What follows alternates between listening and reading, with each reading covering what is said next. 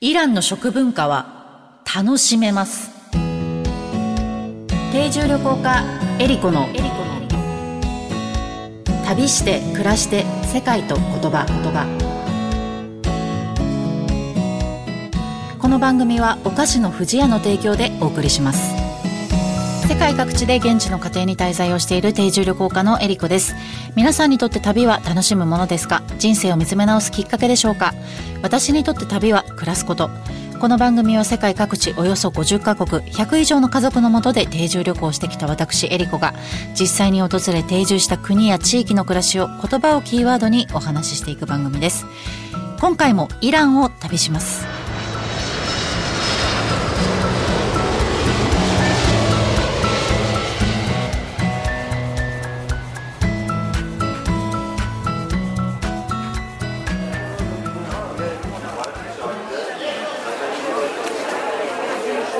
イラン・イスラム共和国、アゼルバイジャン、アルメニア、トルコなど7カ国と国境を接し、北はカスピ海、南はペルシャ湾に接しています。国土は日本の4倍、人口は8300万人、1200万人の人々が首都のテヘランに暮らしています。言語はペルシャ語、砂漠のイメージが強いですが、日本と同様に四季があり、夏は海のアクティビティ、冬は雪山でスキーなどが楽しめたりと、多様な自然環境があります。また古くからシルクロードの中継地点として豊かな文化があります。世界ではいろいろな言語が話されていますが、言葉にはその国の文化や歴史、習慣がぎゅっと詰まっています。言葉を知ればその国のことがより深く感じられます。今回の旅言葉は、バザールです。バザールはですね、ペルシャ語で市場という意味になります。え皆さんも聞いたことがある言葉の一つじゃないかなと思うんですけれども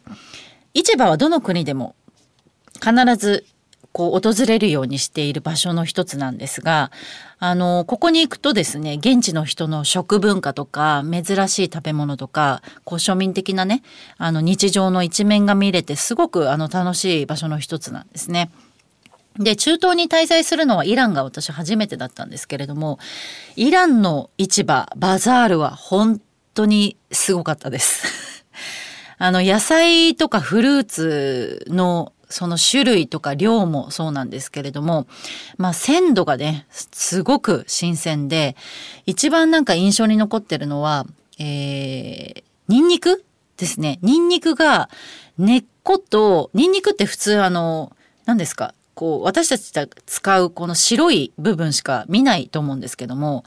あのしっかりねあのネギのようなまっすぐ伸びた葉っぱっていうんですかねがついていて根っこも全部ついてるがそのままで売ってるんですよね。あの匂いもすごく強くてしっかりしてたっていうのが印象的で、まあ、そういった力強い野菜とかフルーツがいっぱい置いてあるんですけどもあとはイラン特有特産イランの特産物とも言えますね。サフランとかバラとかデーツ。まあ一般的には高級食材。いと言われているものなんですけどもこれがとってもね安く売ってるっていうのも印象的でしたね。あとね、バライラ、私このテヘランのイメージってすごくバラっていうイメージがあって、まあそれは理由はいろいろあるんですけど、まず街中にね、バラがいっぱい咲き乱れてるんですよ。なので、テヘランの街全体がなんかバラの匂いがいろんなとこでするんですよね日常的にそれもあるんですけどこのバザールに行くと乾燥したバラがすっごい大量に売ってるんですよいろんな種類の乾燥バラが。でそれはどう使うかっていうとあのヨーグルトにね粉々にしてかけたりとかあと紅茶の中に、まあ、乾燥したものをポンと入れたりすると香りがねバラのすごい広がってすごく美味しいいいこうちょっとリッチなね味わいの紅茶になったりするんですけども。あとはバラ水っていうのもねあのローズウォーターもうたくさん売っていてこれはあのデザートにかけたりとかあとはこうちょっと手をあの消毒する時あの抗菌作用が強いのでバラは。あのそういったことにもね使ったりしてます。あと口の中をこうゆすいだりとかする時にもね使われてました。であのこのバザールにちなんでですねイランのこの食事情についてお話ししたいなと思うんですけどもイランの食事本当に美味しくって滞在中食欲がずっと旺盛だったんです。けどあの1日ねイランは3食食べます。で朝ごはんはあの以前もちらっとお話ししたんですけどもあのパンえー、クリームチーズ、バター、きゅうり、トマト。これがまあ定番なんですね。まあ今、現代人は時間もないですから、まあパンとかでこう簡単に済ませたりするらしいんですけど、パンもいろいろ種類があって、えっ、ー、と、主にこの3つあるんですけども、1つがバルバリと呼ばれてるやつで、こうちょっとね、ふっくらとしてピザのようなこう釜で焼くんですね。で、それにこうごまがちょっとかかっているタイプのものなんですけども、硬さもね、硬すぎず柔らかすぎずちょうどいいんですね。これがクリームチーズとすごくよく合うんですよ。で、あともう一つがラバッシュと言われてるもので、あの、プラスチックのね、プチプチってあるじゃないですか。よくあの、包装に使うものなんですけども、あれとそっくりです、見た目は。あれの白いバージョンみたいな感じで、とっても軽くって本当に薄い。これがあのラバッシュですね。で、あと最後にもう一つがサンギャックと呼ばれてるもので、これが一番硬いパンなんですね。でも一番ヘルシーと呼ばれているパンです。まあ、こういったね、パンを、あの、家庭によってね、あの、皆さん好き好きがあるので、選んで、あの、食べてました。で、あとメインはですね、意外とお米料理なんですよ。で、どこの家庭にも必ず炊飯器があるんですね。で、こうお米を炊くっていう習慣があるんですけども、まあ日本と違うのは、日本って白いお米じゃないですか、大体食べるというと。なんですけど、あの、イランはね、どちらかというと炊き込みご飯系です。あの、ちょっとね、油を入れて、必ずおこげをつけるっていうのはあるんですね。で、サフランとかハーブみたいなものと一緒にこう炊く炊いたりとかして真っ白いご飯も炊く時あるんですけどもねでも必ずちょっとこうおこげが下にこうつくように炊飯器もちゃんとおこげがつくようにセットされているのでこのパリパリしたおこげとふっくりしたご飯と一緒にこう食べるおかずと一緒に食べるっていうのがやっぱすごく美味しいんですよね。で、あの、お肉なんですけど、まあ、豚肉はね、あの、宗教上の理由で食べられないので、えっ、ー、と、主に羊の肉と、あと鶏肉料理っていうのが結構多いですね。あの、ケバブみたいなものも食べますし、あと、串焼きもよく、あの、食べますね。あの、バーベキューみたいにして。で、これがね、ご飯とすごく合うんですよ。で、羊のお肉も本当に臭みがなくって、あの、多分新鮮なんでしょうね。すごく美味しいです。私、あの、お肉の中では一番ラム肉が好きなので、まあ、イランは本当にね、あの、私にとっては本当パラダイスみたいな場所だったんですけども、あの、イラン料理ってね、いろんな種類であったりとか料理があるんですけども、私が一番好きになった料理が、あの、ホレシュテ・バデンジャンっていう料理なんですけど、これあの、ラム肉とナスのシチューです。簡単に言うと。で、見た目はカレーライスみたいな、ちょっと茶色い色をしているんですけども、これがね、ご飯とすごく合って、美味しいんですよね。で、あのー、このあの、フォレステバデンジェンに使われている材料の一つがザクロジュースがあって、で、このザクロっていうのもイランですごいたくさん取れるフルーツの一つでですね、ちょっとね、酸味があるのが特徴ですね。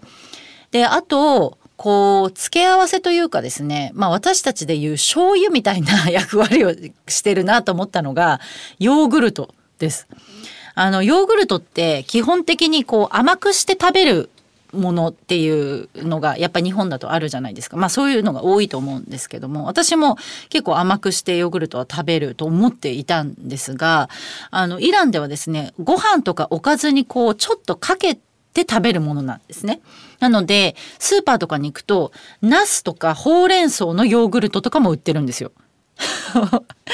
で私はあのこのプレーンのヨーグルトに蜂蜜をかけて食べてたんですよね。でそしたら家族がすっごく気持ち悪そうに見てたっていうのがあってちょっと食べてみてってあの娘さん高校生ぐらいの娘さんがいたんであの言ったら彼女はまあ食べてみたらそんなに悪くはないとは言ってたんですけどまあヨーグルトっていうのはどちらかというとおかずのにかけるあの ようなものであの酸っぱいくして食べるっていうのがあのっていうのがもう当たり前なので甘くして食べるとちょっとなんか変な感じがするらしいんですよね。多分ですけど私が初めて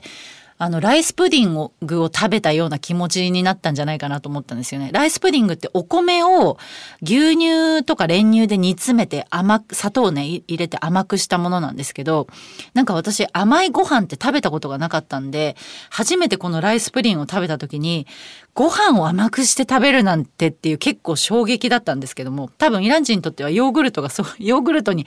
を甘くして食べるっていうのは多分そういう感じになるんじゃないかなと思ったんですよね。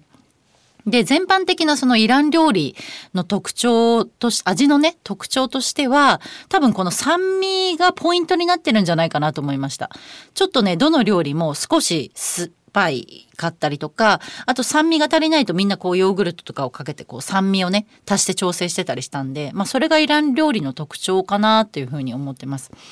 で、お休みの日はお客さんを招いたり、あと親戚をこう呼んだりして、みんなで一緒に、あの、大勢で食事をするっていうことをするんですけども、もちろんね、たくさん来るとテーブルに座れなかったりするので、まあその時にこのペレス絨毯が大活躍するんですけども、あの、食事はですね、順番にこういろんなものを出していくっていうのではなくて、ご飯もおかずもデザートも一気に全部最初から並べるんですね。なので、こう見た目がとっても華やかで豪華なんですよ。で、まあ、ちゃんとしたというか、あのお正月とか、なんか祝日でちょっと儀式的な食事をする時は、男性と女性ってこう、あの、分かれたテーブルといいますか絨毯のこの、あの範囲で食事をこう取るんですけども本当に身近な人とあの親戚とかね家族とかで食事を取る時は男女こう交えてね食事を取るっていうこともあります。で食事を取った後はですねこれまた面白いんですけれどもそこの絨毯をきれいに片付けて今度いきなり布団が引かれます。もう隙間なく。でそれで何をするかっていうとみんなで寝るんですよ。これももうすごい面白いなと思ったんですけどイランのどこの地域のどの家庭で食事を食べても必ずみんな布団をその後引いてみんなで寝るんですね昼寝をするんですね。でこれが多分食べて寝てっていうのがセットになっているので、あの、一つのね、習慣化されていることだと思うんですけれども、これまたね、あの、いろんな人のいびきがそこら中から聞こえてきて非常に、あの、楽しい経験でした。旅して暮らして世界と言葉言葉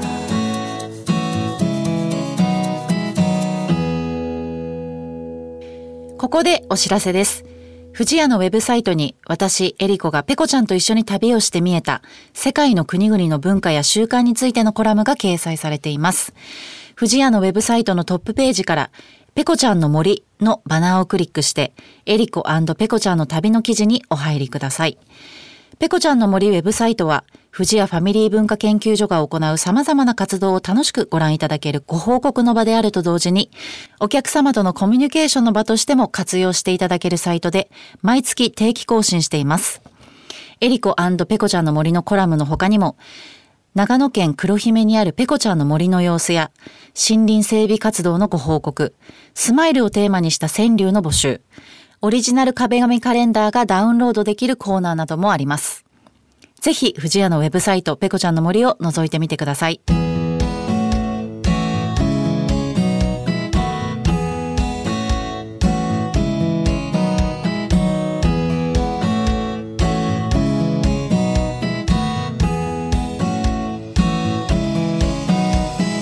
番組では皆様からの質問やコメントリクエストも大歓迎です。旅についてや海外の暮らしについての質問あなたの旅への思いなどをお送りください。メッセージの宛先は eriko.joqr.net までです。次回はゲストをお迎えしての旅となります。今回お話しした旅の様子は私の YouTube えりこチャンネルでも見ることができますのでぜひ覗いてみてください。それでは次回も旅しましょう。旅して暮らして世界と言葉。お相手は定住旅行家のえりこでした。ホダフェス。